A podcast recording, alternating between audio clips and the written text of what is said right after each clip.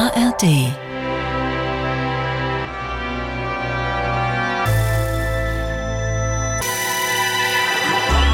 Radio 1 Hörbar Brust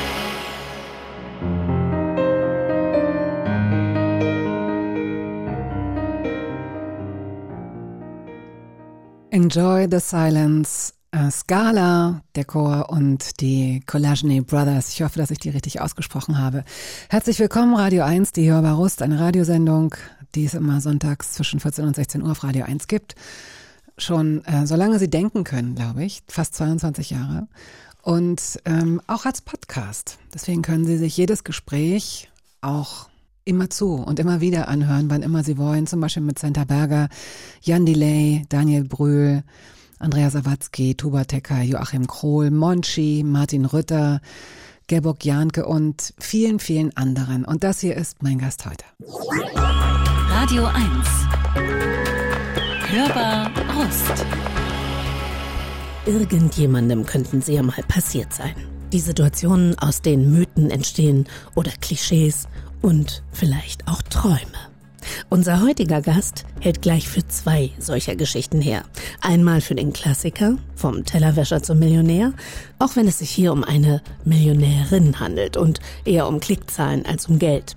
Ihre Musik wurde bislang über eine Milliarde Mal gestreamt. Das muss man erst mal schaffen. Abends nach der Uni hat sie Teller in einem Altenheim um die Ecke gespült, um Geld anzusparen. Denn Modernes Märchen Teil 2 Ihre Songs wurden von einigen Plattenfirmen abgelehnt. Alles klar, da nehme ich das eben selbst in die Hand, sagte sich Alice Merton und veröffentlichte ihren Superhit No Roots in Eigenregie. Der Song wurde ein Chartbreaker. Sie war zu Gast in der US-amerikanischen Talkshow von Jimmy Fallon und Jurorin bei The Voice of Germany, wo ihr Team auch gewann. Der Rest ist Geschichte. Eine schöne Geschichte, von der die 1993 in Frankfurt am Main geborene und in Kanada und München aufgewachsene Alice jetzt bestimmt ein paar Episoden preisgibt. Herzlich willkommen, liebe Alice. Schön, dass du da bist. Danke für die Einladung. du bist äh, sehr jung, du bist 30. Und deswegen ist es auch so ein äh, schönes Gefühl zu wissen, es wird nicht bei diesem einen Mega-Hit bleiben. Also du hast auch andere erfolgreiche äh, Songs geschrieben und zwar überhaupt erfolgreiche Alben hingelegt. Aber dieses No Roots ist so ein bisschen larger than life. Also ich, ich kann nur versuchen, mir vorzustellen, wie das ist. Und wärst du jetzt jemand, der schon, sagen wir mal, 70 ist, dann würde man immer so sagen, ja, das ist so dieser eine, dieses eine Mal, so, jetzt liegt vielleicht noch ein zweites und ein drittes und ein viertes Mal vor dir. Aber ist es ein, ist es ein Druck, den so ein Superhit auf dich als junge Sängerin ausübt? Um, ähm, ich weiß nicht, ob es ein Druck ist für mich, ähm, sondern generell ist es einfach, ich, ich bin dem Song sehr dankbar, dass es überhaupt passiert ist und ich habe damals nie äh, erwartet, dass es ein großer Song wird. Also ich bin immer in diese Industrie reingegangen mit, mit dem mit der Hoffnung, dass wir als Band Erfolg haben. Aber ich dachte nicht, dass es so bald kommt. Und ach, ich, also klar, es wird, ich werde wahrscheinlich für den Rest meines Lebens mit diesem Song verglichen, was ich aber nicht schlimm finde, weil ich, wenn ich, wenn ich an vielen Künstlern denke, dann gibt es immer diesen einen Song, wo man sagt, ah, das war der Song, den ich irgendwie im Kopf habe, wenn ich an diese Person denke. Ähm, und ich glaube, meine Mission ist es jetzt, ähm, auch Leuten zu zeigen, dass wir halt sehr viele Songs haben ähm, und dass ich weiterhin genau das tun werde, was ich damals auch getan habe. Und zwar einfach über mein Leben geschrieben mhm. oder generell Geschichten erzählen, die ich interessant finde von Freunden von mir oder von Sachen, die mir selber passieren, ähm, weil ich habe ehrlich gesagt nichts anderes gemacht als das mit der ersten EP, auch mit No Roots ähm, und ja. Lass uns da mal kurz reinhören für all diejenigen, die jetzt nicht äh, genau wissen, um welchen Song es sich eigentlich handelt. I like digging holes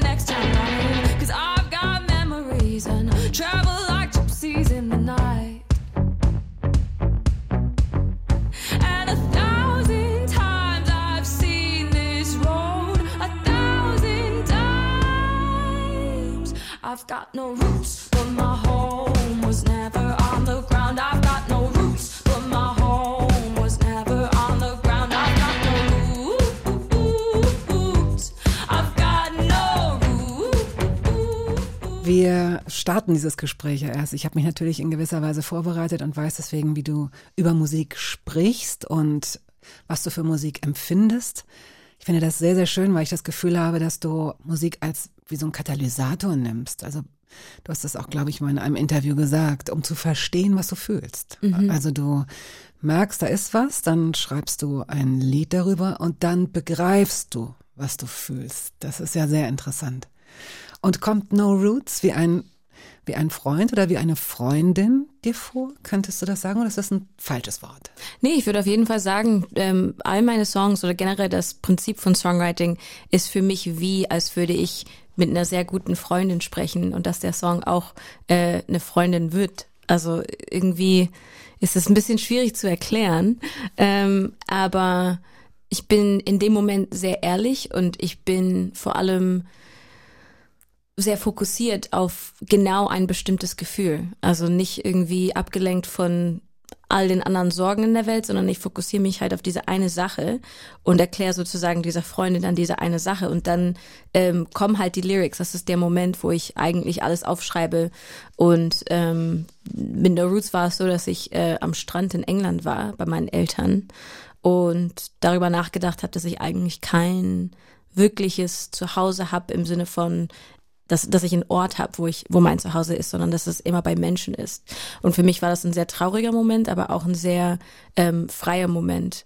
Und da kamen schon die Lyrics und irgendwie wusste ich im Kopf, dass ich so so ein Chant haben will, dass ich ganz viele ähm, männliche Stimmen irgendwie will, die die ganze Zeit Roots ähm, im Hintergrund ähm, brüllen. Und es gab so bestimmte Sachen, die ich irgendwie schon ja vorher wusste, was in dem Song rein muss. Und dann bin ich ins Studio gegangen, zwei Monate später, und in ein paar Stunden ist der Song dann entstanden. Ich habe mal gehört, dass es das Wort Heimat offenbar nur im Deutschen gibt. Kennst du, äh, du, war, du, du bist ja in Deutschland auch sozialisiert worden. Man muss manchmal schon sehr genau hinhören, dass du, du bist in Deutschland zur Welt gekommen, dann ähm, in, in Kanada ähm, aufgewachsen, New York und Kanada. Ähm, und erst mit 13 hast du eigentlich die deutsche Sprache gelernt, was man sich schwer vorstellen kann, weil du so einen großen Wortschatz hast und so Oh, flüssig sprichst.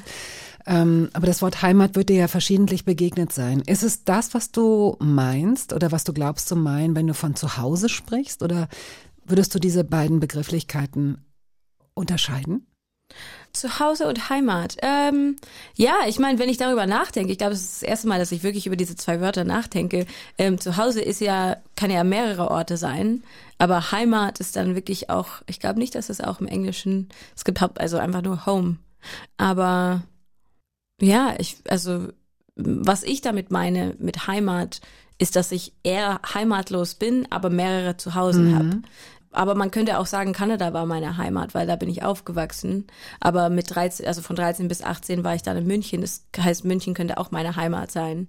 Ähm, Ich glaube auch, dass Heimat, Heimat und Rock'n'Roll haben äh, gemeinsam, dass sie mit vielen Definitionen belegt werden und dass man sich nicht so richtig darauf einigen kann, ob es da so eine verbindliche, eine stimmende äh, Definition gibt. Für die einen ist Heimat das, was sie fühlen, wenn sie sich, das, was du vielleicht meintest, wenn, wenn sie bei Menschen, wenn man bei Menschen ist, wo man sich sicher fühlt, wo man Liebe erfährt und Liebe gibt und so. okay. Ja, ehrlich gesagt, ich finde, also ich habe nie darüber nachgedacht zwischen Heimat und Zuhause. Eigentlich dachte ich, dass es immer dasselbe, dieselbe Bedeutung hat. Aber Heimat, was ist denn für mich Heimat? Ja, also es kann ja auch. Freunde sein. Genau, es kann alles Familie. Mögliche sein. Ja. Mhm. Gut, äh, wir spielen das erste Lied, das du mitgebracht hast. Mal sehen, was das ist. Aha, ja, wie schön. Äh, Elton John, Goodbye Yellow Brick Road. Wofür steht dieser Song? Ähm, oh, ich würde sagen Nostalgie einfach. Jedes Mal, wenn ich einen Umzug hinter mir hatte, fand ich diese Lyrics einfach, die haben zu mir gesprochen. Die waren sehr, weiß ich nicht, ich habe einfach darüber nachgedacht, dass es so das Ende von etwas ist und der Anfang von was Neuem. Und ähm, das hat mir einerseits die Musik irgendwie gegeben und andererseits auch die Lyrics.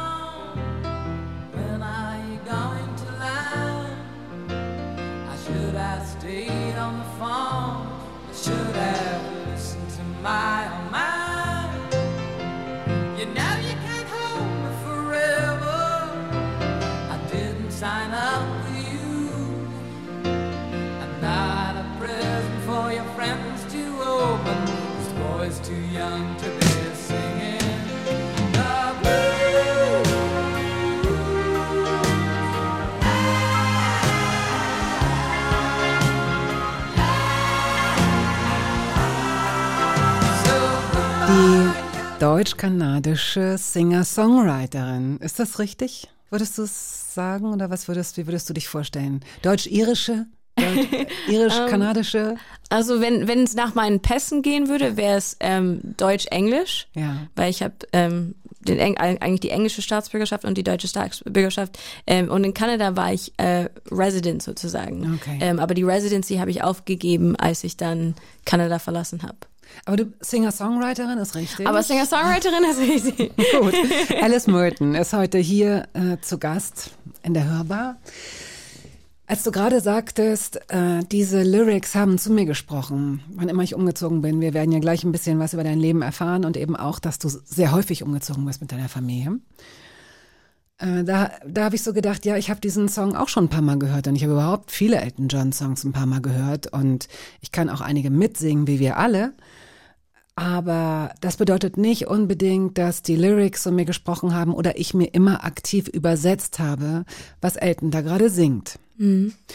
Und das ist für dich natürlich was anderes, weil du mit dieser Sprache, mit der englischen Sprache aufgewachsen bist. Also für dich ist es so, als äh, du, du verstehst jedes Wort. Und ich habe dann neulich drüber nachgedacht, als ich Buffalo Soldier zum Beispiel gehört habe. Ich habe über kulturelle Aneignung nachgedacht. Ne, wie ist das so? Musik, Kultur sollte sich befruchten in alle Richtungen und so weiter und so fort. Und ich hörte irgendwann später Michael Jackson, They Don't Really Care About Us, diesen Song. Dachte, ja, da gehen wir auf die Tanzfläche, da tanzen wir, da sind wir verrückt und bewegen uns und verstehen aber eigentlich gar nicht, worum es da geht, dass es eigentlich hochpolitische Texte sind. Wenn du als Muttersprachlerin, als englische Muttersprachlerin das beobachtest, findest du das komisch? Damals fand ich sehr komisch, ja. Ich weiß noch, als ich, ich glaube, das war die erste Woche oder die zweite Woche in Deutschland, äh, als ich 13 war. Und wir haben über Musik gesprochen und ich habe irgendwie über eine Textzeile gesprochen mit einer Freundin. Und sie so, ah, okay, ja, ach, das bedeutet das. Und das war der erste Moment, wo ich wirklich realisiert habe, wow, ihr versteht die Wörter nicht. Ihr versteht die Melodien und, und das, was er singt, aber ihr versteht nicht wirklich, was er singt. Also was er eigentlich sagen will. Und ich werde diesen Moment, glaube ich, nie vergessen. Auch mit dieser Freundin werde ich nie vergessen, wie, wie ich dann so verwirrt war irgendwie, weil ich dann gedacht habe, wow, die Art und Weise, wie ihr Musik wahrnehmt, muss anders sein als ich, als wie ich die Musik wahrnehme. Klar, wenn man deutsche, deutschsprachige Musik hört, ist es dann wieder anders. Da habe ich zum Beispiel dann nicht mehr wirklich auf den Text geachtet, sondern eher halt auf die Melodie. Na, dann weißt du Ähm, ja, wie es ist. Genau, und dann habe ich das, weil ich habe damals jetzt nicht so viel deutsche Musik gehört, bis ich dann, ich glaube mit 15 oder so, habe ich dann Clouseau oder so entdeckt ähm, und fand das total interessant, dass ich eigentlich nur auf Melodie geachtet habe, aber hatte keine Ahnung, was eigentlich gesagt wird. Und das ist ja, das ist ja das Interessante. Es ist ja auch nicht nur die Melodie, es ist ja schon auch die Intonation. Ja. Und ich habe dann auch überlegt, na ja, wenn wir uns konzentrieren auf die Texte, dann können wir sie übersetzen, mehr oder weniger gut. Ja. Man kann ja auch immer nur über sich selbst sprechen. Du hast ja vorhin auch schon mal so eine Anmerkung gemacht, dass es schade ist, dass man ne, nicht genau weiß, wie andere Menschen Musik rezipieren. Ja. Und es gibt diesen Transferraum, in dem wir etwas hören, was es mit uns macht, wie bei klassischer Musik. Ja. Ohne dass wir wissen, dass da jetzt gerade ein Drama stattfindet und der Bruder mit seiner Schwester und sich dann die Mutter ins Schwert gestürzt hat oder was weiß ich. Wir hören diese Musik und sie macht was mit uns. Das ist ja wie ein Zauber. Ja, ja, absolut. Und dann ist mir, glaube ich, auch ähm, später auch eingefallen, dass wir als Menschen eh jeder nimmt was anders auf als da. Also wenn du mit mir sprichst, ähm, verstehe ich das anders als vielleicht jemand anders, der mit dir spricht. Also wir haben alle einfach eine komplett andere Wahrnehmung. Und das habe ich dann auch Jahre später erfahren, was ich total interessant fand. Es ist ja auch ein bisschen beängstigend. Ne? Ja, es ist wirklich beängstigend, aber auch interessant irgendwie. Es zeigt, wie kompliziert und ähm, intricate der, der menschliche Körper und ähm, der Verstand ist. Intricate. Intricate heißt, ähm, oh, da- das sind wieder so Momente, wo mir deutsche Wörter nicht einfallen. Gib ein Kom also sehr Synonym. ähm, wenn, wenn, if there's a wiring and it's a very complicated wiring, ähm, also wenn ich irgendwas, da ist ein, ein, what's it called? A synthesizer. Ein Ja. Synth. Und ein Synth hat ganz viele ähm, Kabeln, die dann, und wenn du ein Kabel änderst, dann ist der Sound komplett anders. Okay. Ähm, und es ist halt eine, ein sehr kompliziertes und ver, verkabeltes. oh Mann, ich habe das viel zu kompliziert gemacht. I'm Nein, so sorry. es ist, äh, es ist okay, aber genauso sind wir wahrscheinlich auch. Wenn man Genau. sich diese alten Bilder von so als, als es anfing mit der mit, mit Telefon, als es noch keine richtigen Telefone gab und Ja. Menschen miteinander verbunden werden mussten. Wahrscheinlich sind unsere Gehirne so mal tausend. Ja, Das ist ja faszinierend, interessant und beängstigend zugleich. ja. Komisch, dass man sich überhaupt auf irgendwas einigen kann. dass sich Menschen doch verstehen und doch mal küssen zwischendurch und Ja, solche Sachen ja. machen, ja. Gut, ähm, pass auf, bevor wir einsteigen und das zerschneiden, das Gespräch, sollten wir vielleicht gleich mal Cat Stevens spielen und danach Cat einsteigen. Stevens. Cat Stevens. Yusuf Islam, oder? Ja. Ja, genau. Ich war mir jetzt nicht sicher, ob ich seinen Namen richtig erinnere. Ich habe ihn auch als Cat Stevens kennengelernt und der Ja. dann irgendwann hat er ja seinen Namen geändert. Okay. Wild World heißt äh, der Song, den du noch mit Cat Stevens verbindest. Ja. Und was für einen kleinen Film, was für ein Video hast du vor deinem inneren Auge, wenn du dieses Lied hörst? Wenn ich dieses Lied höre, sehe ich meine Mom in der Küche, als wir in Kanada gewohnt haben. Da war ich vier Jahre alt. Und ähm, das war, glaube ich, der erste Moment, wo ich wahrgenommen habe, dass Musik Leute zum Tanzen bringt. Ähm, sie hat einfach in der Küche zu diesem Song getanzt und ich habe das nicht verstanden. Ich glaube, ich war ein bisschen ich kann mich noch erinnern, dass ich verwirrt war im Kopf und gedacht habe so, was machst du? Hör auf, warum warum warum, machst bewegst du dich so ja, komisch? Mach, sei normal. und und äh, das ja, das, das checkt man irgendwie als kleines Kind nicht War es das Moment. erste Mal, dass du jemanden hast tanzen sehen? Ja. Ja. Und wie hat sie getanzt? Um, I only know how to say it in English. She was swaying. Also so swaying von side to side. so ähm, schwingend, ja, man schwingt so ein bisschen Ja. äh, nach, äh, zur, zur Seite, nach links und nach rechts. Ja, ich weiß, so, irgendwas war im Ofen und dann hat sie halt so, ist sie so geschwungen. Und hat, mit, hat sie mitgesungen? Nee, meine Mom hat ganz viel Angst vor Mitsingen. Sie würde auch da, ja, also Mitsingen ist bei ihr, ähm, als wir früher, als ich noch jung war, in die Kirche gegangen sind, hat sie immer so, man muss immer aufstehen und dann mitsingen und, und ich habe sie dann immer erwischt, wie sie dann ähm, gelipsingt hat. Und I was like, Mom, you're not singing. Why are you not singing?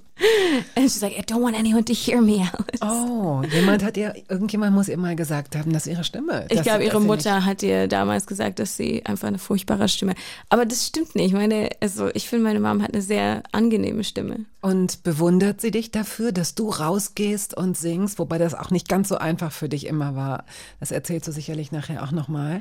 Ähm, ob sie, ich glaube, ich glaube schon, ja. Sie sagt mir immer wieder, dass sie nicht versteht, wie ich das machen kann. Aber dabei war sie diejenige, die mich damals angemeldet hat für Gesangsunterricht und dann auch, es gab so kleine Wettbewerbe auch in, in Kanada und äh, sie hat mich immer mitgenommen und immer ähm, war sie diejenige, die mich da supportet hat.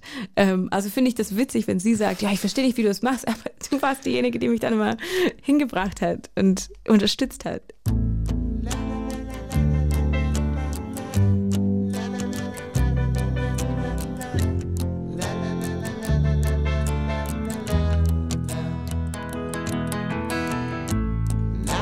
Lost everything to you, you say you wanna start something new, and it's breaking my heart you're leaving. Maybe I'm grieving, but if you wanna leave, take good care.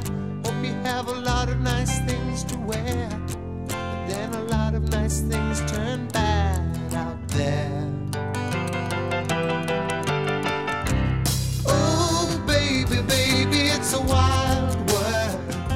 Alice Merton, die Singer-Songwriterin, ist heute hier zu Gast. 1993 im September zur Welt gekommen, deswegen frische 30. War 30 ein Datum, vor dem du ein bisschen Angst hattest? Ich frage das nicht, weil ich das irgendwie verstehen könnte, sondern ich weiß es, weil, äh, oder ich frage das, weil ich mitbekomme, dass schon sehr junge Menschen, oftmals Frauen, Angst haben vor so 30, 40 und 50 ist sowieso ganz schlimm. Ehrlich gesagt fühle ich mich viel älter, als ich bin. Und deshalb würde ich sagen, habe ich keine Angst davor.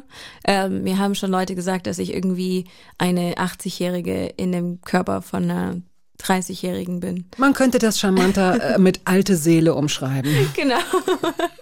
Ich bekomme sehr oft zu hören, dass ich eine alte Seele bin. Ich weiß nicht, was genau das bedeutet, ob ich dann einfach sehr langweilig zu Hause sitze Du und weißt, einfach was das bedeutet. Du weißt, das jetzt bist du kokett. Come on.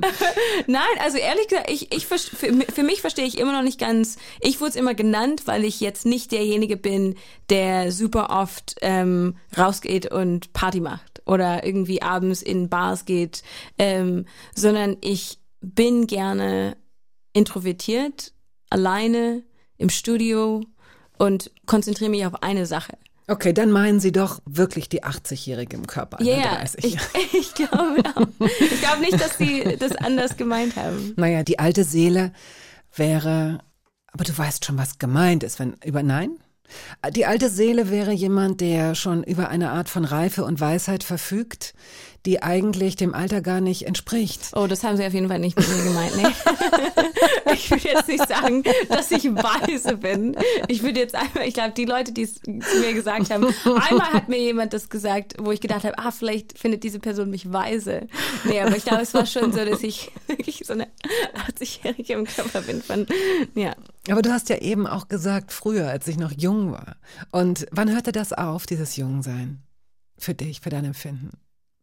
Ähm, hm, ich würde fast sagen, mit den Umzügen. Ich oh, dann aber dann, du bist mit vier das erste Mal, das zweite, dritte? Nein, also die, ach, die ersten Umzüge kriegt man nicht so wirklich mit. Ähm, der große Umzug nach Deutschland, würde ich sagen. Also als mit ich 13. war, aber ja. Das heißt, ab, mit 13 hast du deiner Meinung nach deine, man kann es nur so pathetisch jetzt gerade formulieren, deine Jugend verloren, würdest du das sagen? Ich würde nicht sagen, dass ich meine Jugend verloren habe, weil das wäre sehr, eine, das wäre eine sehr starke Aussage.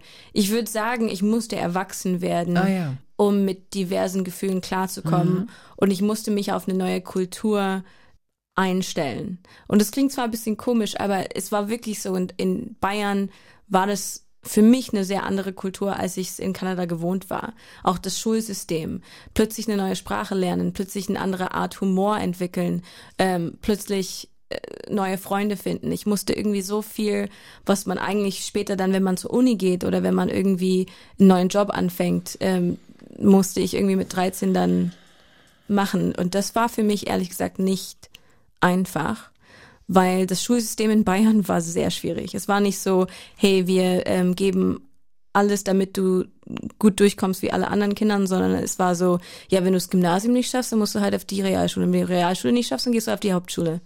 Und ähm, ich hatte Glück, dass ich in meiner Schule jemanden gefunden habe, ähm, eine Lehrerin, die mir sehr geholfen hat und viermal in der Woche, zwei Jahre lang mit mir nach der Schule noch Wow. ähm, geübt hat.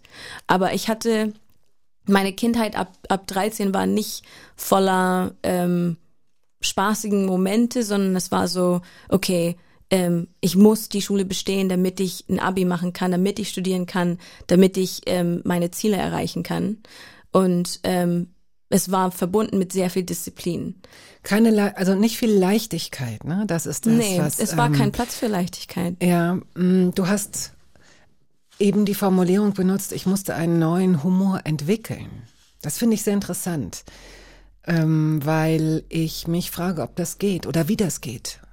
Ähm, ich glaube, es ist schon möglich. Es ist halt eine andere Art und Weise, lustig zu sein. Ich finde es schwierig zu beschreiben, weil auf Englisch bin ich anders lustig, als ich auf Deutsch lustig bin.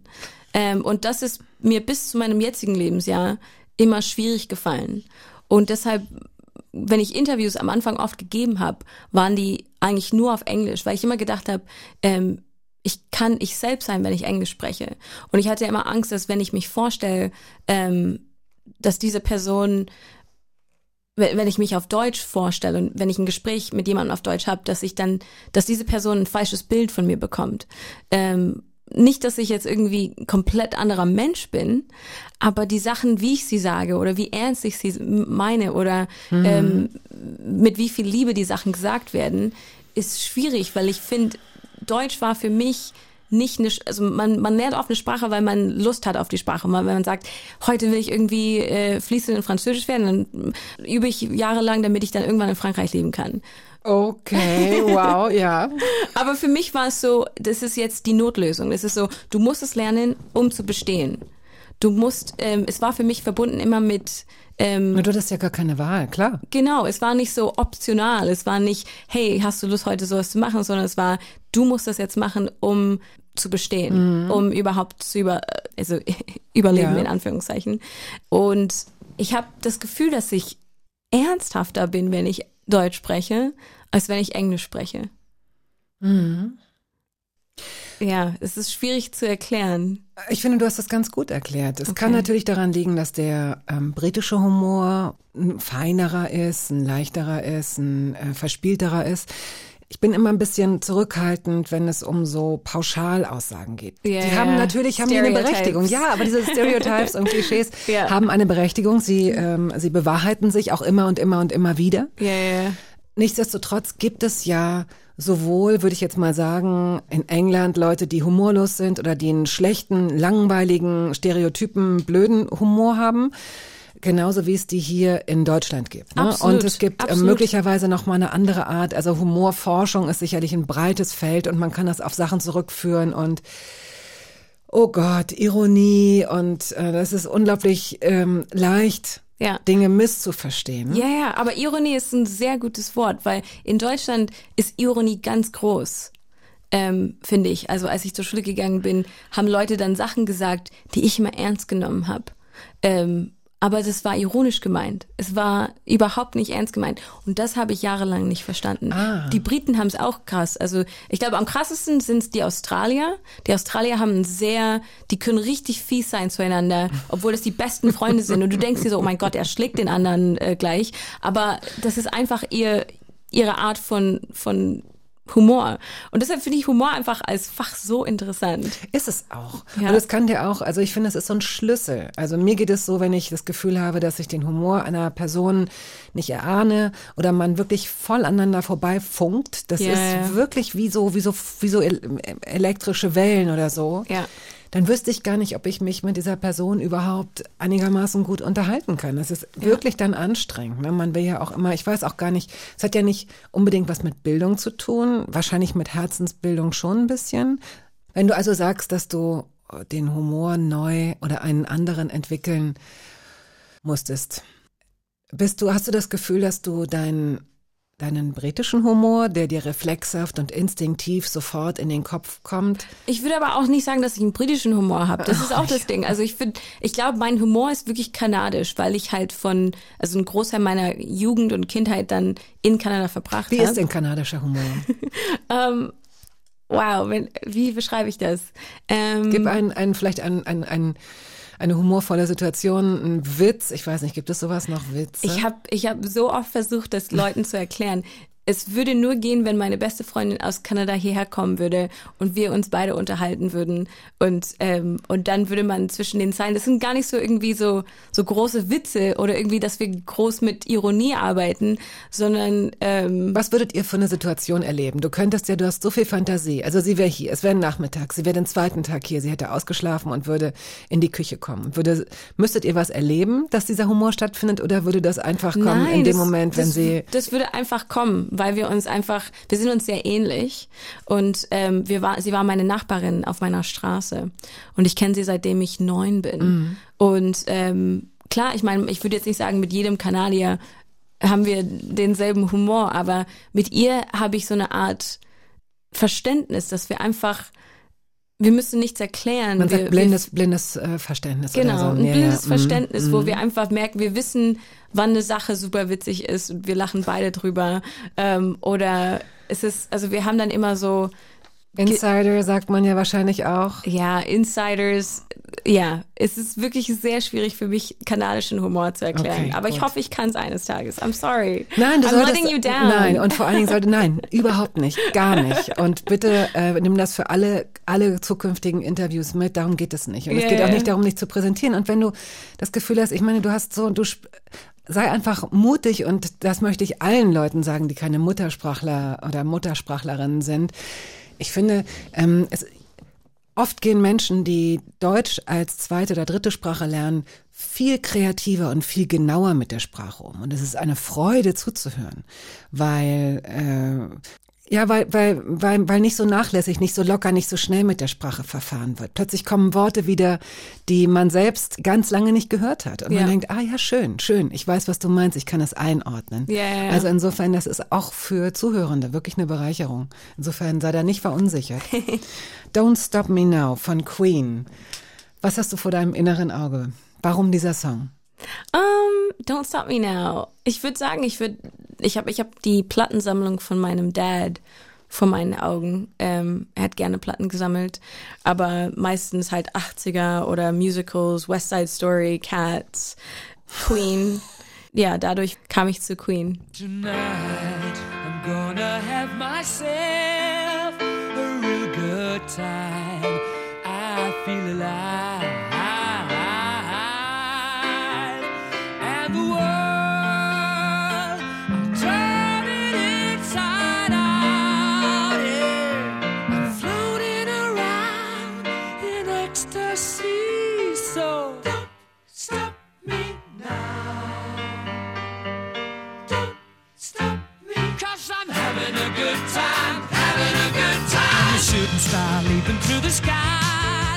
Alice Merton ist heute hier im Studio. Sie ist Singer-Songwriterin, wurde in Frankfurt am Main geboren 1993 von einer deutschen Mutter und einem irischen Vater. Wo haben die beiden sich denn kennengelernt?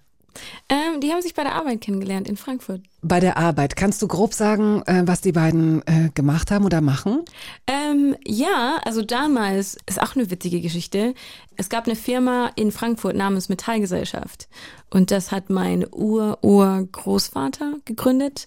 Das war, glaube ich, eine der größten Unternehmen oder Firmen in, in Frankfurt Ach generell. so, das war dieses, ah ja, dein, dein Wilhelm. Äh, ja, ja, ja, alles Genau, klar. Da ja, gibt es ja. auch Straßen in Frankfurt. Genau, es gibt Plätze. Mehrtonnenviertel. Mhm. Ja, ja, ja. Und, ähm, und komischerweise hat mein Dad dann beschlossen, auch in die Richtung in Metall zu gehen, ähm, also in, in Bergbau. Und ähm, dann, hat, dann hat er für Metallgesellschaft gearbeitet und dort meine Mutter kennengelernt.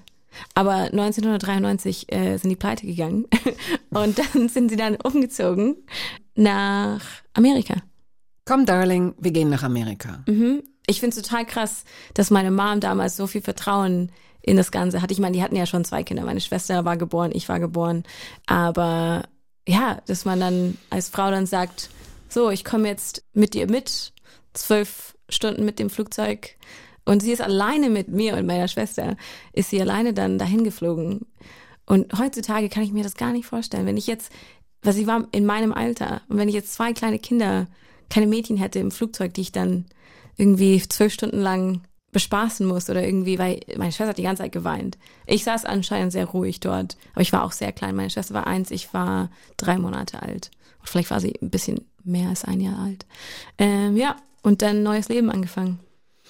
Was hat dein Vater denn gemacht oder was habt ihr als Familie oder was haben die beiden als berufstätige Personen gemacht, dass ihr so häufig umgezogen seid? Naja, mein Vater war in der Bergbauindustrie. Das heißt, er musste eh super viel um die Welt reisen, da wo die ganzen Minen waren. Also ihn habe ich sehr selten als Kind gesehen. Ja, wegen seinem Job sind wir öfters umgezogen.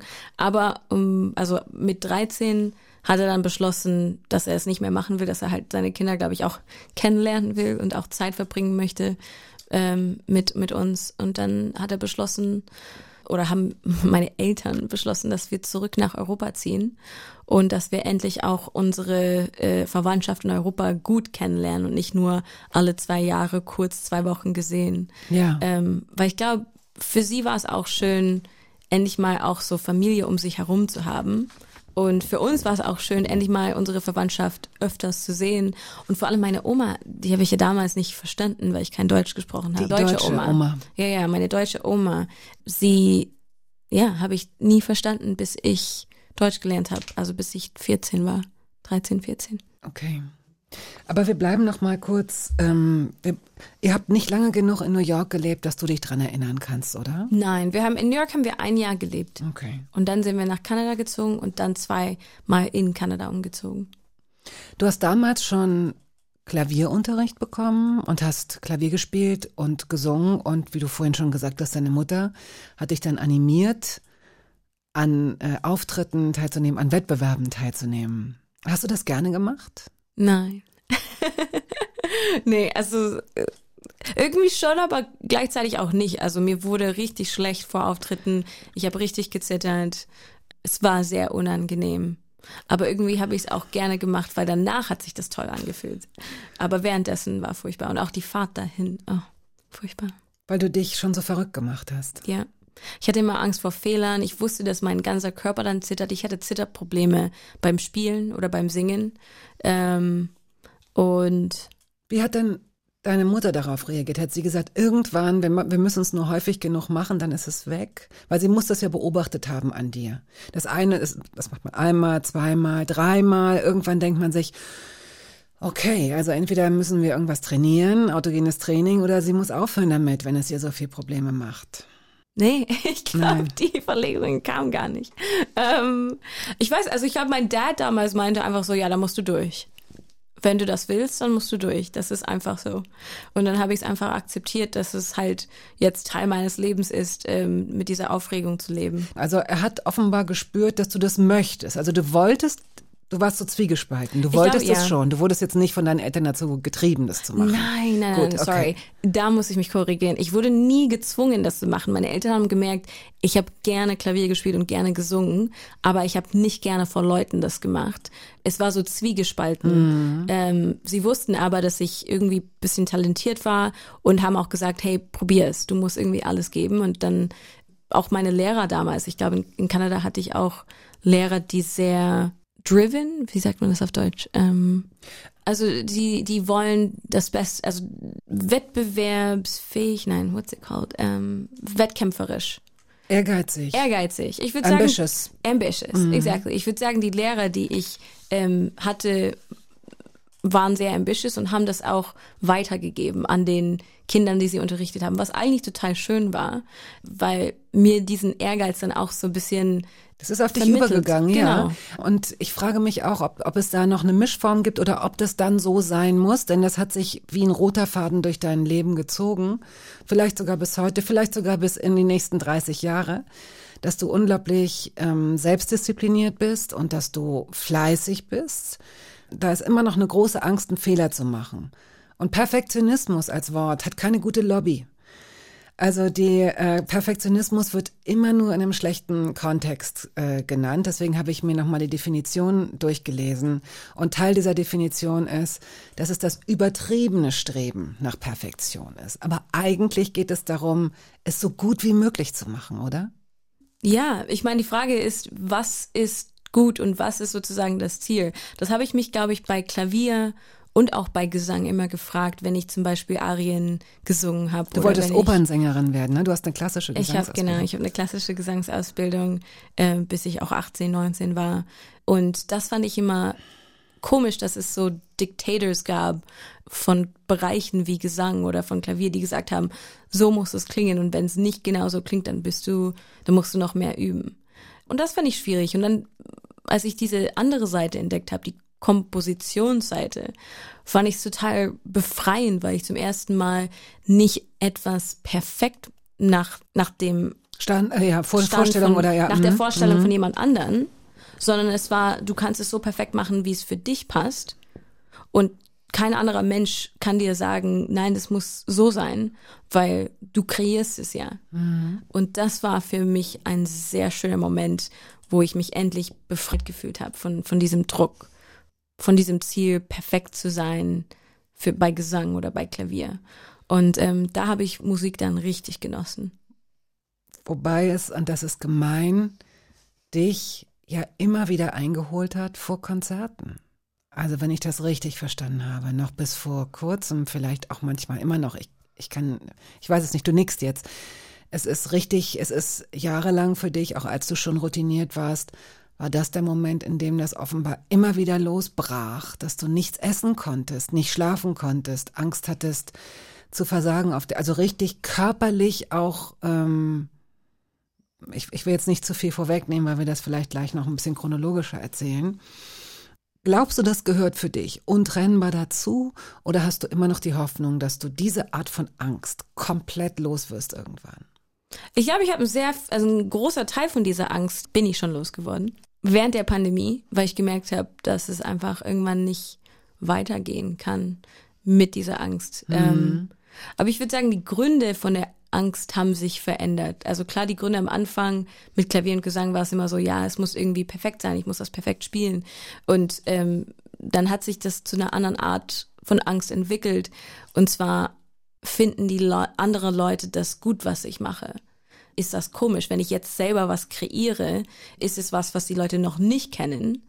Das heißt, sie können jetzt nicht mehr sagen, ah, das ist nicht perfekt, aber sie können sagen, oh, das ist ein bisschen strange. Ah, interessant. Also so die Sie Art können und es Weise. nicht mögen. Und das ist viel, das ist, das ist natürlich auch, das tut auch viel mehr weh, weil es aus dir herauskommt. Genau, und das ist der Natürlich. Unterschied. Ähm, ich meine, wenn du ein Stück von Bach spielst und du spielst es ein kleines bisschen anders, sagen Leute, ja, die hat irgendwie nicht so gut gespielt. Aber wenn du jetzt ein komplett neues Stück kreierst, dann ist halt ein neues Feld offen plötzlich mit so, wow, das ist aber ein, warum denkt sie sich, die kann so, so gut schreiben? Die schreibt total schrecklich. Warum benutzt sie solche Wörter? Denkt sie, es ist irgendwie Gott? Also solche Sachen äh, kommen dann plötzlich in den Kopf und du fragst dich die ganze Zeit, oh nein, wie, wie werden jetzt Leute über mich denken? Ist es schlimm, wenn ich jetzt ehrliche Texte schreibe? Ähm, werden sie jetzt meine Geheimnisse wissen? Also so ganz viele Gedanken kommen plötzlich in den Kopf. Und dann ist die Angst eigentlich noch schlimmer geworden, weil das dann plötzlich so ein, so ein Stab gegen dich ist als Person, weil du die Musik mit dir selber identifizierst, weil das sozusagen deine Geschichten Ja. sind. Das ist nicht nur irgendwas Erfundenes, sondern es ist dich als Person. Aber abgefahren, dass auch diese Stimmen, die dich das fragen, deine Ja. eigenen sind. Ne? Ja, das ist ja auch. genau. Ja, aber trotzdem sind diese Stimmen nicht komplett ausgedacht. Es gibt trotzdem Leute, also du, du wenn du Kommentare liest, wenn du ähm, von anderen Leuten Sachen erzählt bekommst, ähm, es hört nicht auf, es wird nie aufhören. Es werden immer Leute irgendwas über dich erzählen und ähm, da muss man halt lernen, das auszuschalten. Und wenn du da an dem Punkt bist, äh, rufst du nochmal an und verrätst uns, wie das geht, ja? Dann Wie man es ausschaltet. ja, Ja, ich glaube, für mich habe ich schon äh, eigentlich auch realisiert, wie man es ausschaltet. Du, also Social Media ist ein Großteil davon und ähm, dich nur von Menschen umgeben, die wissen, was für dich am besten ist, die dich lieben, so wie du bist und nicht von Menschen umgeben sein, die jetzt ähm, nicht dein bestes Interesse haben. Das ist ganz, ganz wichtig. The Only Exception hast du mitgebracht von Paramore. Wofür steht dieser Song? Ähm, ich fand, also ich habe damals, ich glaube in meinen Teens Paramore entdeckt. Ich fand sie als Songwriterin einfach genial. Und dieser Song verbinde ich mit meiner ersten Liebe sozusagen. Wie alt warst du? Ich glaube, ich müsste 18 gewesen sein.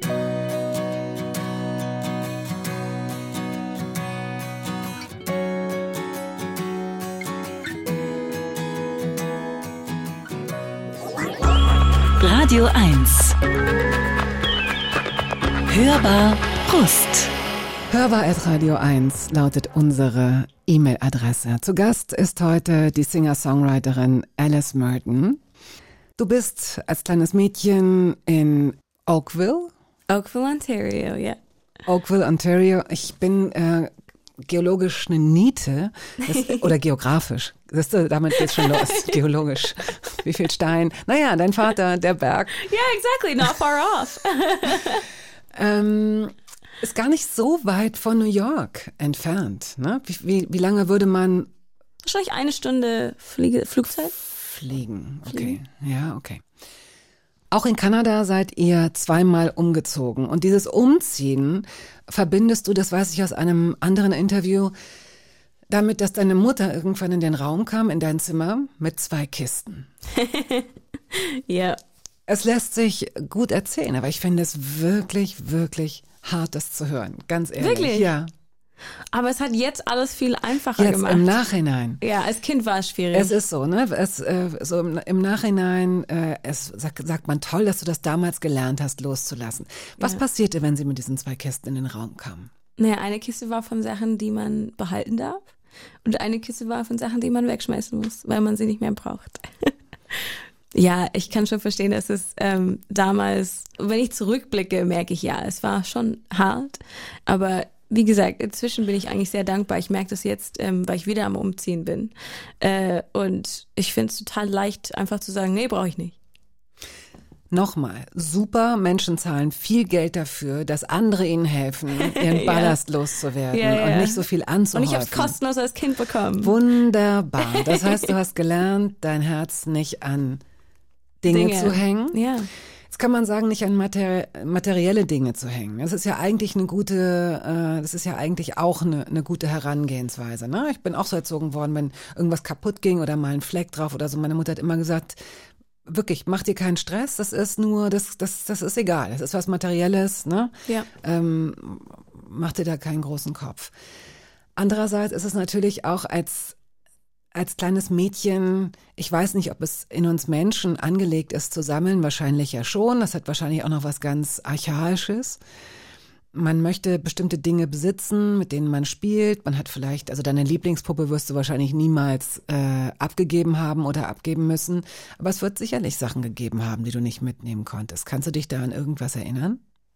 Ähm, ich überlege. Also bestimmt gab es auf jeden Fall auch Puppen in dem in der Hinsicht, wo meine Mom gesagt hat, ja, du brauchst nicht zehn, es reicht, wenn du zwei hast oder. Aber ehrlich gesagt, das ist ein bisschen schwierig. Ich durfte, also wenn es mir wirklich wichtig war, durfte ich es auf jeden Fall Okay. mitnehmen. Also zum Beispiel meine Steinsammlung. Sie würde niemals sagen, ja, die Steine darfst du jetzt nicht mitnehmen, sondern es waren dann so, so Kleinigkeiten, die dann einfach über die Jahre dann sich ansammeln und wo du merkst, okay, in fünf Jahre werde ich das nicht brauchen. Und Du hast auch Schnecken gesammelt und du hast auch, äh, du hast auch, was war das denn noch? Muscheln, glaube ich, gesammelt oder ich weiß nicht. Was Ach hattest so, du für- ja, ähm, ähm, Shells, ja. Muscheln sammle ich immer noch. Und Steine auch. Das hat sich nicht geändert. Ja. Immer noch? Ja. Würde ich das sehen, wenn ich dich heute besuche? Liegen die so, dass man die sehen kann? Oder hast du die in einer Kiste, in einer Box nur für dich? Witzigerweise würde man die sehen, ja. Oft liegen diese Steine einfach überall oder halt diese Muscheln ähm, überall so random in der Wohnung rum. Ja. Ich frage mich auch manchmal, ob Leute das komisch finden, weil manchmal ist es auch irgendwie kein besonderer Stein, sondern es ist einfach nur ein Stein. Und die Leute fragen dann so, hä, warum hast du einen Stein? Und für mich hat es eine besondere Bedeutung, aber von außen sieht das sehr normal aus. Was würdest du sagen, wie viele Steine besitzt du? Mindestens 50, 60. Ich schmeiß, also ich sortiere auch Steine aus. Und wie groß sind die? Also hast, sind es dann auch teilweise ganz kleine, die in so Boxen sind? Ja, Und teilweise größere wie, wie so Ziegelsteine so groß? Nein, nein. Nee, ich bin jetzt nicht so ein, ähm, es gibt Leute, die so Kristallen sammeln. Ähm, ich habe zwar ein paar so Amethysts und so und ähm, Quartz, aber ich mag diese große nicht, weil die finde ich dann schwierig äh, mitzunehmen, wenn man dann wieder irgendwie unterwegs ist oder umzieht. Ähm, nee, es sind, es sind kleine Steine. Es sind oft auch so Erinnerungssteine. Wenn ich zum Beispiel einen besonderen Tag hatte und dann finde ich einen Stein auf dem Weg, wie ich jetzt irgendwie, ähm, ich habe jetzt einen neuen Gehweg entdeckt oder ich war am Strand und dieser Strand war super schön. Ähm, das sind so Steine, die ich dann sammle, wo ich merke, okay, das ist was Schönes. Ähm, Was, also ist, was ist ein besonderer Tag?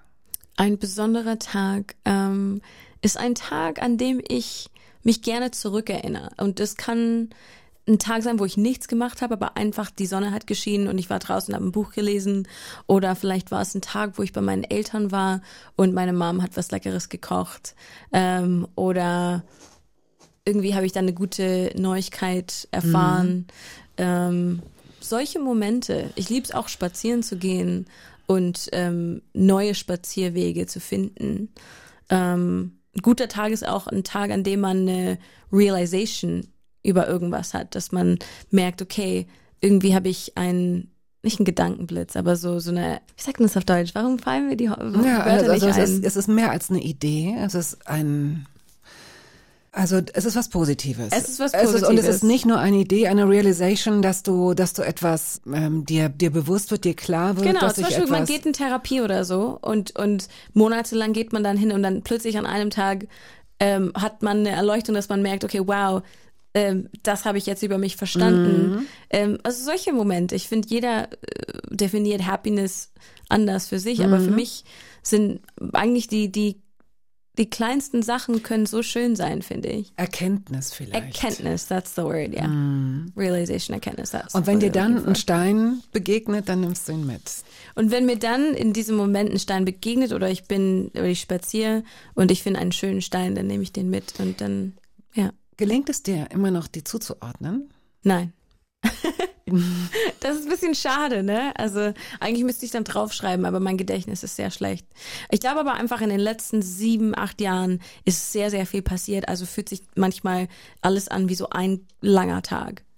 Oder so eine lange Woche. Ich weiß nicht, ob du das kennst, ähm, wenn, wenn irgendwie alles sich wie ein, eine Sache anfühlt und du kannst irgendwie nicht, du merkst nicht, ob es irgendwie vor zwei Jahren oder vor acht Jahren war. Das habe ich immer schon, also dass ich das nicht Ja. zuordnen kann. Aber ich habe eher das Gefühl, dass ich eine Woche wie ein Jahr anfühlen kann. Aber ich, Okay. aber ich finde, Ja. das, aber keine Ahnung. Vielleicht sind diese zeitlichen Zuordnungen auch sowieso Aber das manchmal empfindet einfach. Mhm. jeder anders. Dann. Das, und das finde ich auch total interessant. Ich finde es, wie gesagt, sehr schwierig, dann manche Konzerte oder manche Tage dann einzuordnen, weil Kann, absolut. Ja, kann weil ich, ich- auch nicht. War das, war das letzte Woche oder war das vor zwei Jahren? Ich weiß genau, es nicht. Ja, genau. Ja. Mhm.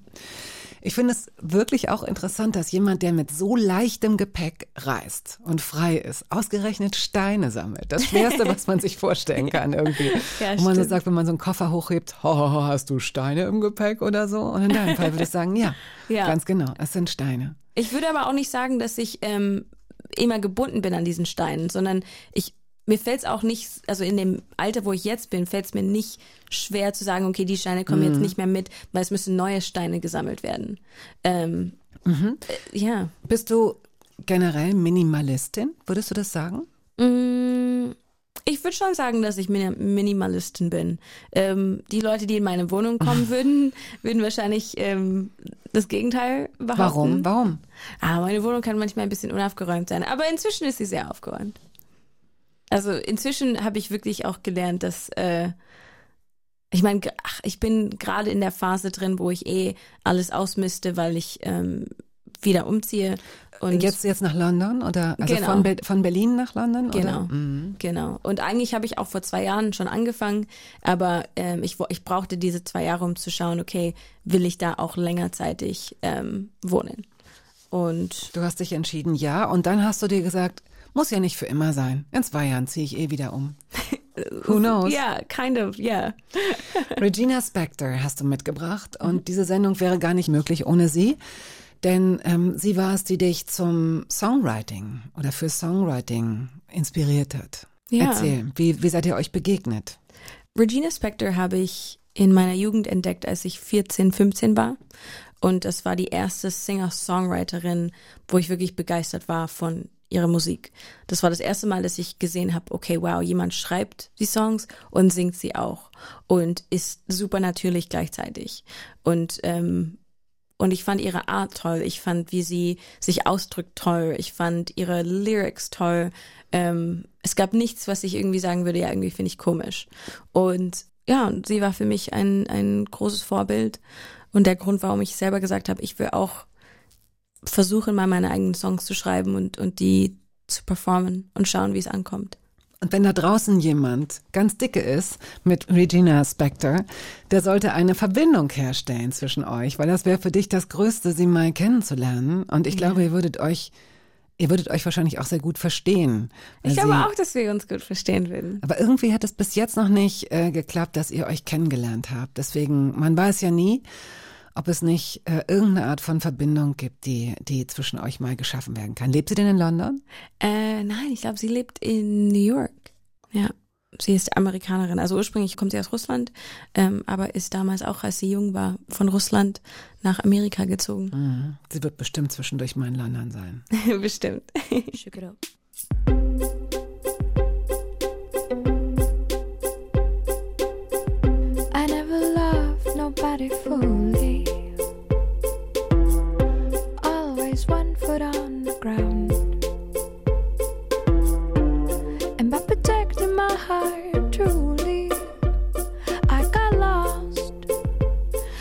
sounds I hear in my mind. All of these voices I hear in my mind. All of these words I hear in my mind.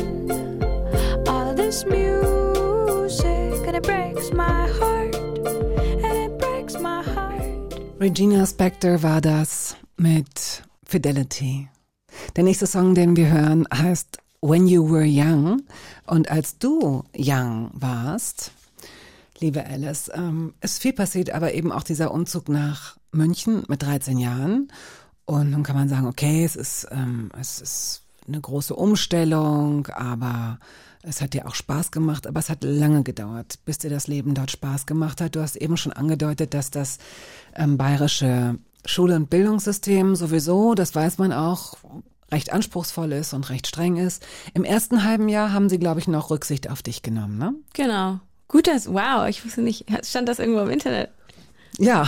Good research. Äh, Das ist ja, das ist ja soweit erstmal in Ordnung. Also da kommt jemand in eine Klasse und du hast wirklich kein Wort Deutsch gesprochen oder wie war das? Doch, du hattest vorher Ich einen Sprachunterricht, Sprachkurs. ne? Ich habe einen Sprachkurs zwei Monate lang gemacht und dann dachte ich, oh, ich bin jetzt bereit für die Welt. Ich kann jetzt äh, den Unterricht ähm, machen wie alle anderen.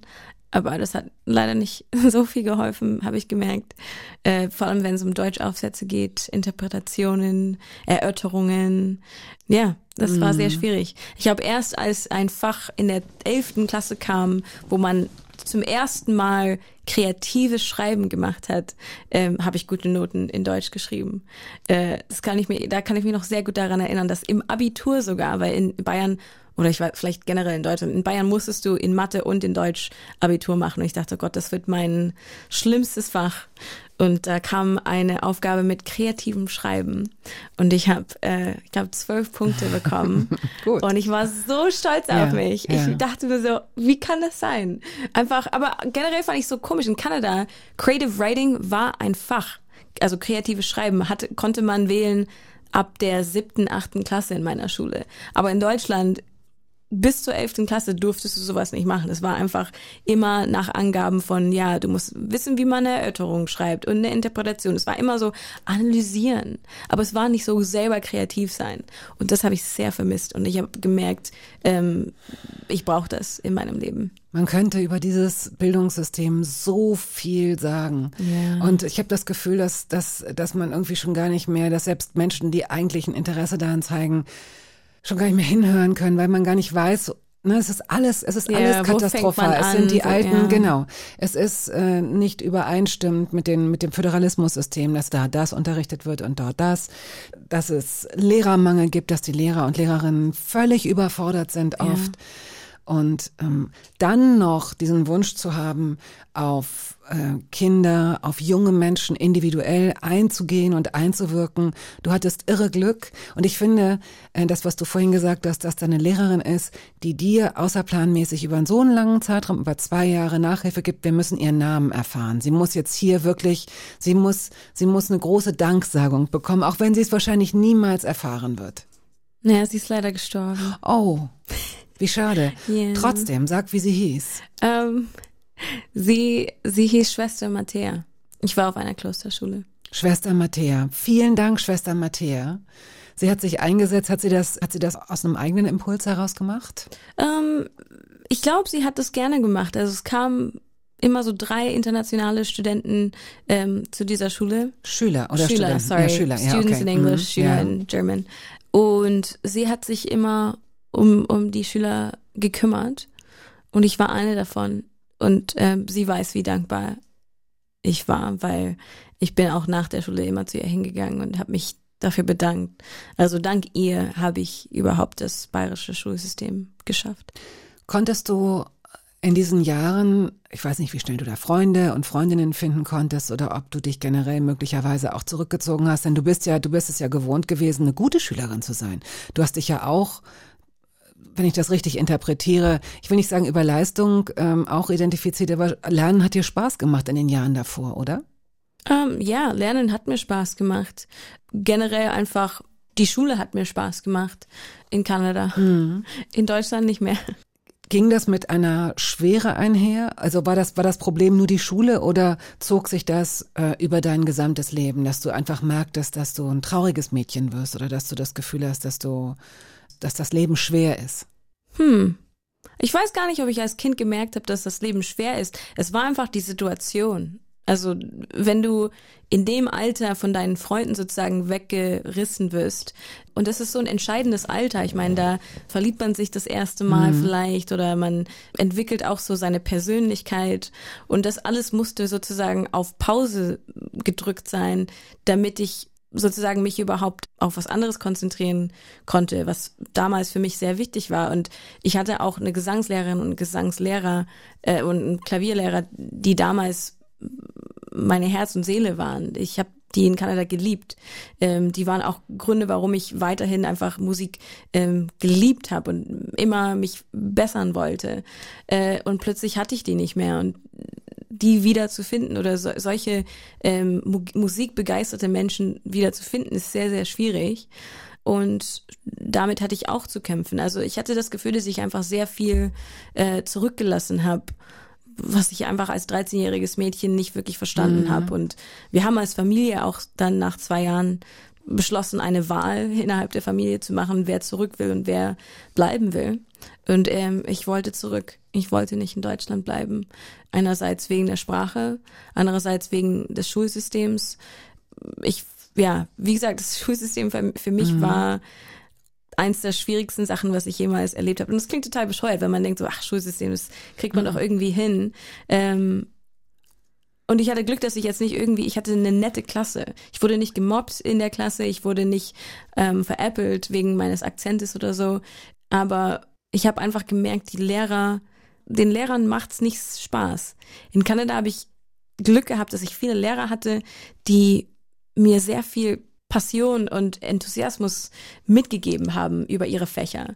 Die haben irgendwie das, was sie gelehrt haben, gelebt. Und in Deutschland war es dann so, dass ich Lehrer plötzlich hatte, die einfach nicht euphorisch waren. Bis auf einige Ausnahmen. Es gab wirklich Ausnahmen in meiner Schule und einer davon war mein Musiklehrer, Herr Flierl, ähm, der mich zum Songwriting gebracht hat. Er war der Grund, warum ich ähm, überhaupt entdeckt habe, dass ich Songwriting machen kann. Ach, schön.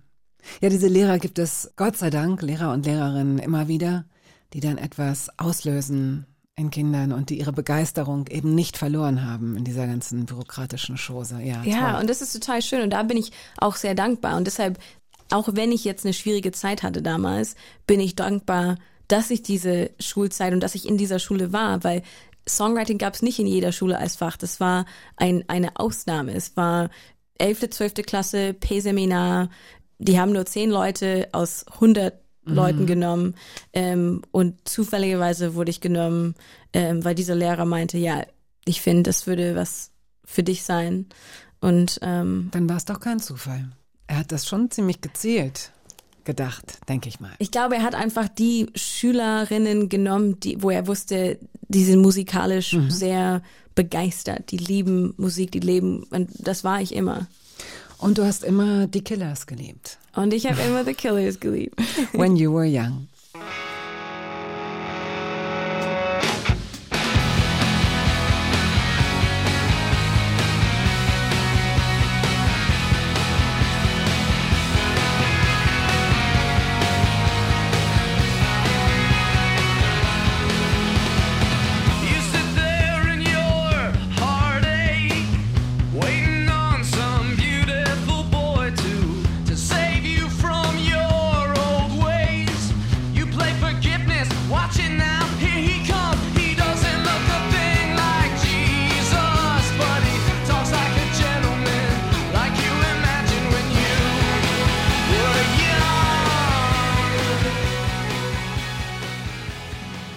Singer-Songwriterin Alice Merton ist heute hier zu Gast.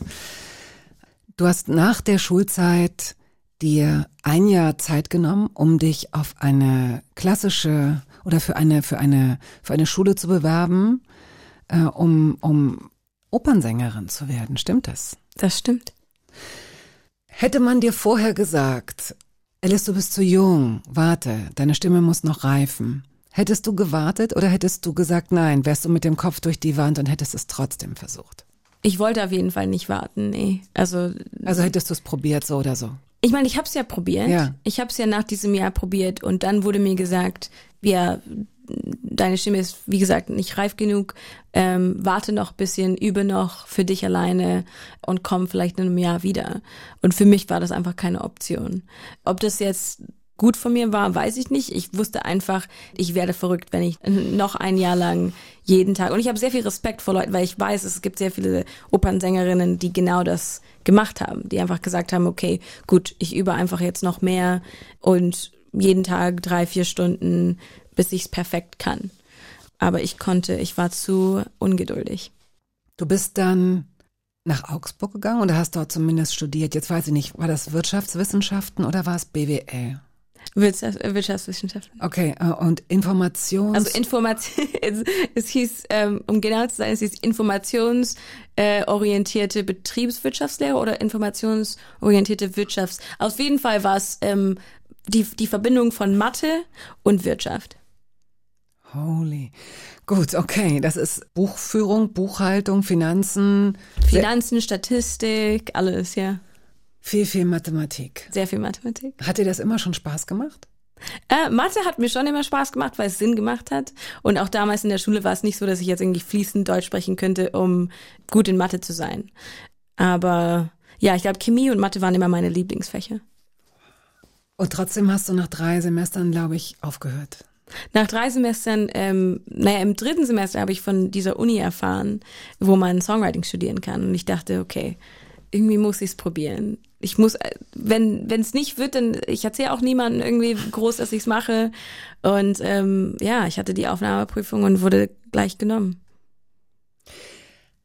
Hast du nicht für einen Moment gedacht, du als jemand, der sowieso schon, du hast ja, das haben wir jetzt unterschlagen, mit 17, 18 angefangen, eigene Songs zu schreiben. Das fiel dir leicht. Kam dir das nicht suspekt vor, dass man das studieren kann? Oh, es kam mir total suspekt vor. Ich habe es auch zuerst nicht geglaubt. Ich habe auch nicht gedacht, dass es eine Uni war. Ich dachte, vielleicht ist es irgendwie so was Privates, was man dann selber zahlen muss. Und ähm, aber als ich erfahren habe, dass man auch so ein äh, so ein Diplom bekommt oder wie sagt man so ein Bachelor Degree, konnte ich auch meine Eltern davon überzeugen, weil meine Eltern waren natürlich nicht begeistert, dass ich mein Wirtschaftsstudium für Musik schmeiße. Aber die waren auch damals sehr supportive für meine musikalischen Wege.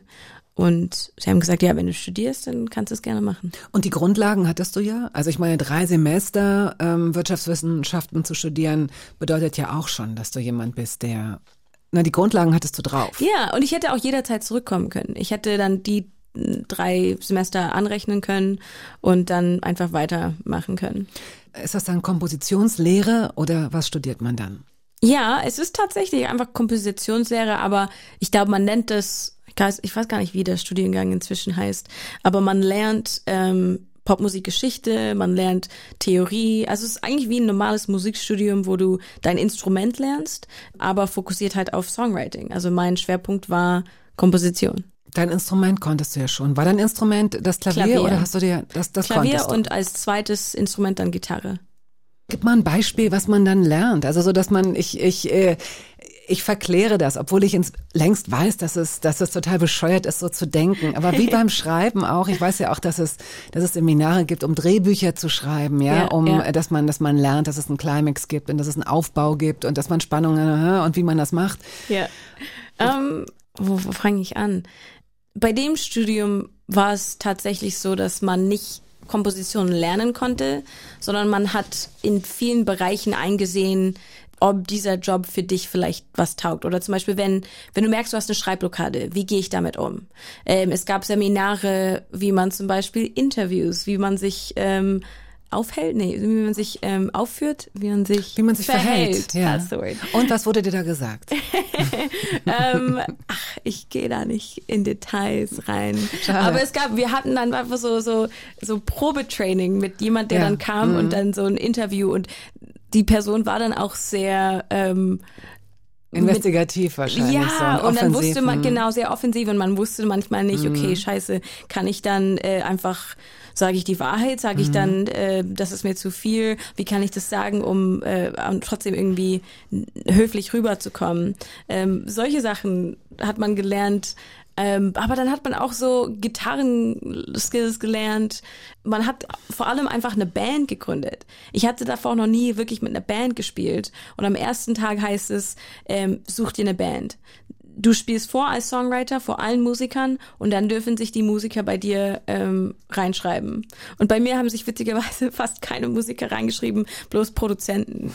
Weil ich glaube, äh, Ja, ich Ist das ein gutes oder ein schlechtes Zeichen? ich meine, damals habe ich geweint. Ich, hab, ich weiß noch, ich bin dann ins Klo gegangen und habe einfach geweint, weil ich auf dieses Sheet geschaut habe und da war kein Musiker, es war einfach nur Produzent, Produzent.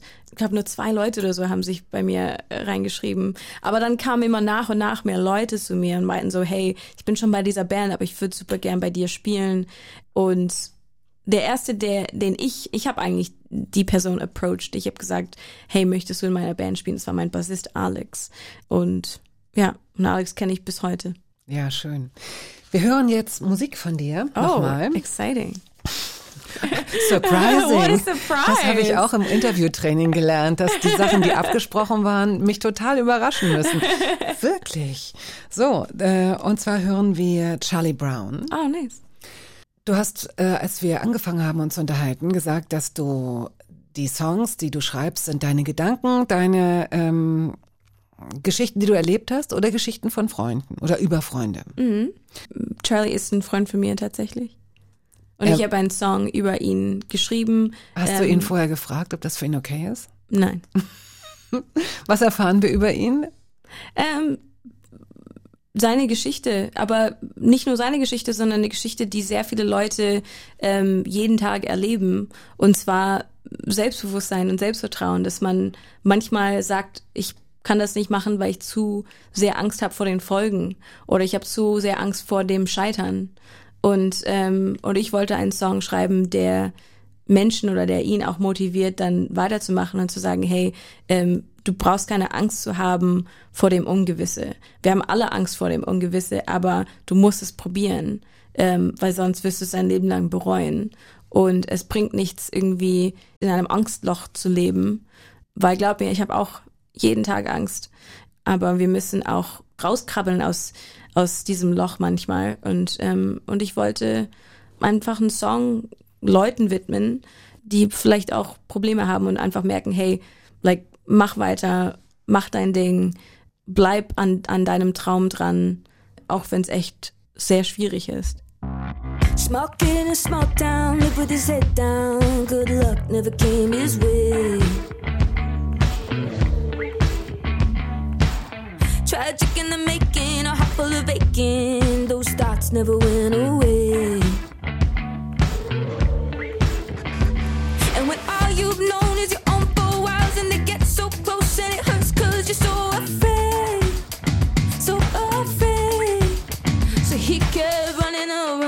Running, running away.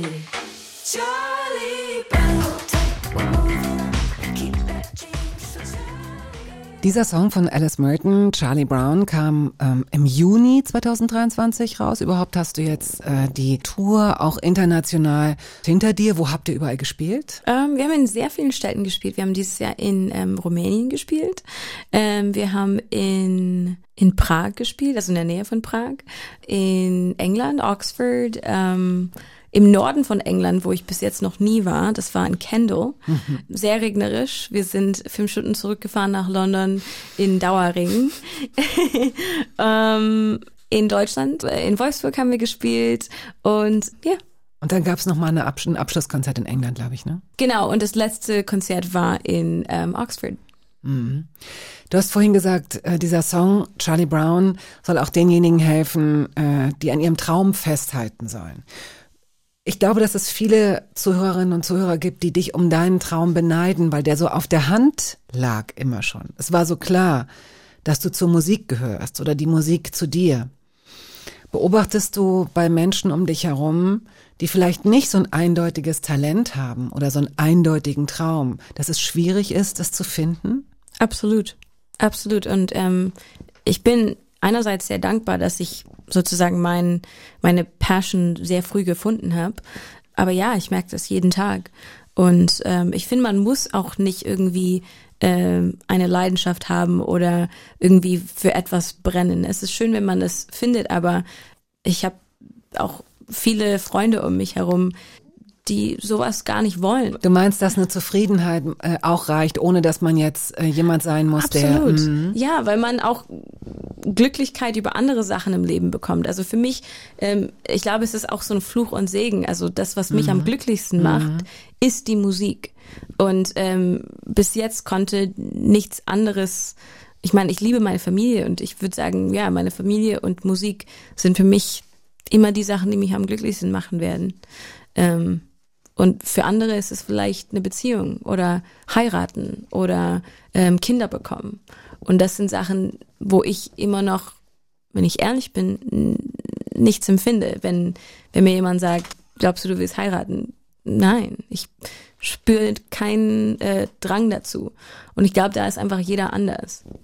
Ja. Und da sollte man sich auch überhaupt gar nicht, da sollte sich niemand äh, in irgendeiner Weise unter Druck gesetzt fühlen. Ich finde auch, das Heiraten, Nein. Heiraten ist ja auch kein Lebenskonzept. Eine Ehe ist ja, ähm, sagt ja erstmal gar nichts über über das aus, wie man sein Leben lebt. Das, also, ne, also vielleicht Ja. ist man dann, hat man dann einen anderen Namen, was ich auch nicht so richtig verstehe, dass man den Namen eines anderen Menschen übernimmt im Zweifel Mhm. als Frau.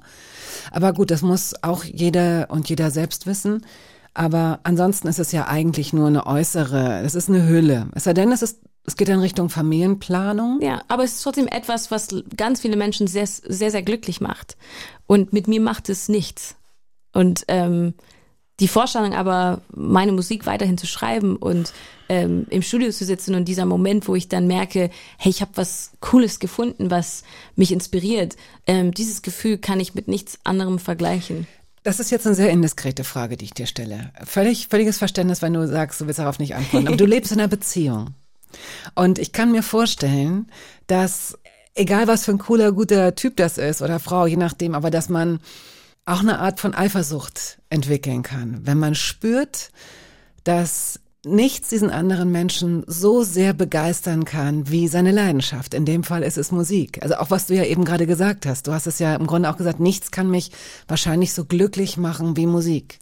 Hast du das Gefühl, dass du da manchmal Wenn ich ehrlich bin, wenn, wenn man den richtigen Partner oder die richtige Partnerin gefunden hat, dann respektiert und versteht diese Person, warum es einem so viel bedeutet. Und das heißt, ich finde, es gibt sehr viele Arten von Liebe.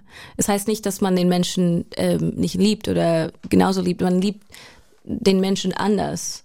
Ähm, die Liebe ist trotzdem da, aber das, was ich durch Songwriting bekomme. Und ich glaube, es gibt auch ein Wort für diese Art Liebe, wenn, wenn Menschen zum Beispiel Liebe entdecken durch andere Sachen, durch Gegenstände oder durch irgendwie andere Aktivitäten. Und ich glaube, wenn es der richtige Mensch ist, dann macht diese Person nichts aus. Dann, dann versteht dieser Mensch, hey, ich weiß, dass ich geliebt werde, aber ich weiß auch, dass diese Person eine große Leidenschaft hat und ich respektiere das.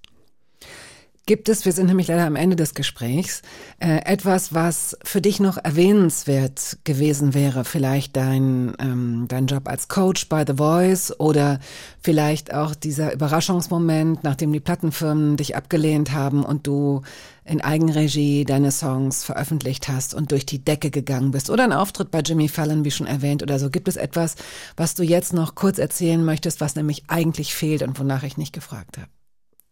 I feel like we've covered a lot of ground. Ich, ich, mir fällt jetzt nichts ein, ähm, worüber wir jetzt nicht, ich, nicht gesprochen haben. Also wir haben sehr interessante Gespräche auf jeden Fall geführt.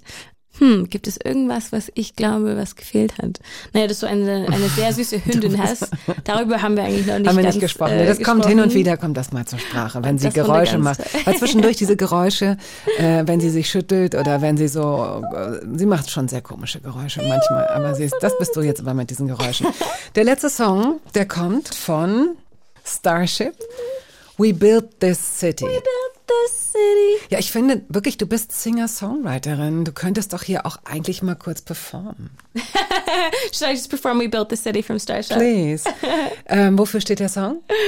Äh, der Song steht für, irgendwie verbinde ich dieses, dieses Song mit Touren, mit ähm, lange Autofahrten. Ich war mal äh, in einem Auto mit unserem Tourmanager oder einem ehemaligen Tourmanager und wir haben diesen Song einfach auf Repeat gehört. Und äh, ich glaube, wir mussten fast, wir hatten fast gar kein Benzin im Auto und mussten fast auf Rechts der ranfahren. Straße, ja, yeah. Und irgendwie haben wir dann diesen Song die ganze Zeit gehört und gehofft, wir schaffen es irgendwie nach Berlin. Äh, und ja, Und ihr habt ich- das auch geschafft. Wir haben es auch geschafft, dank diesem Song. Der nochmal wie geht?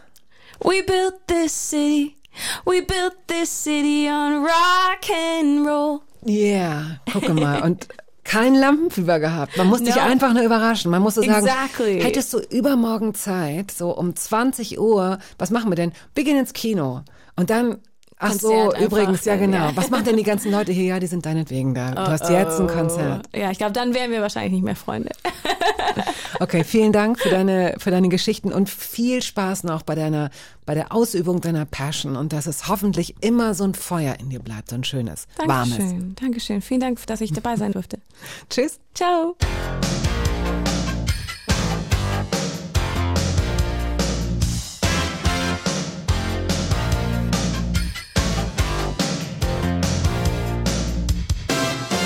Say you don't know me. I recognize my face. Say you don't care who goes to that. Das war der Podcast der Radiosendung Hörbar Rust. Wir hoffen, dass es Ihnen gefallen hat. Wenn Sie möchten, Sie können ihn abonnieren.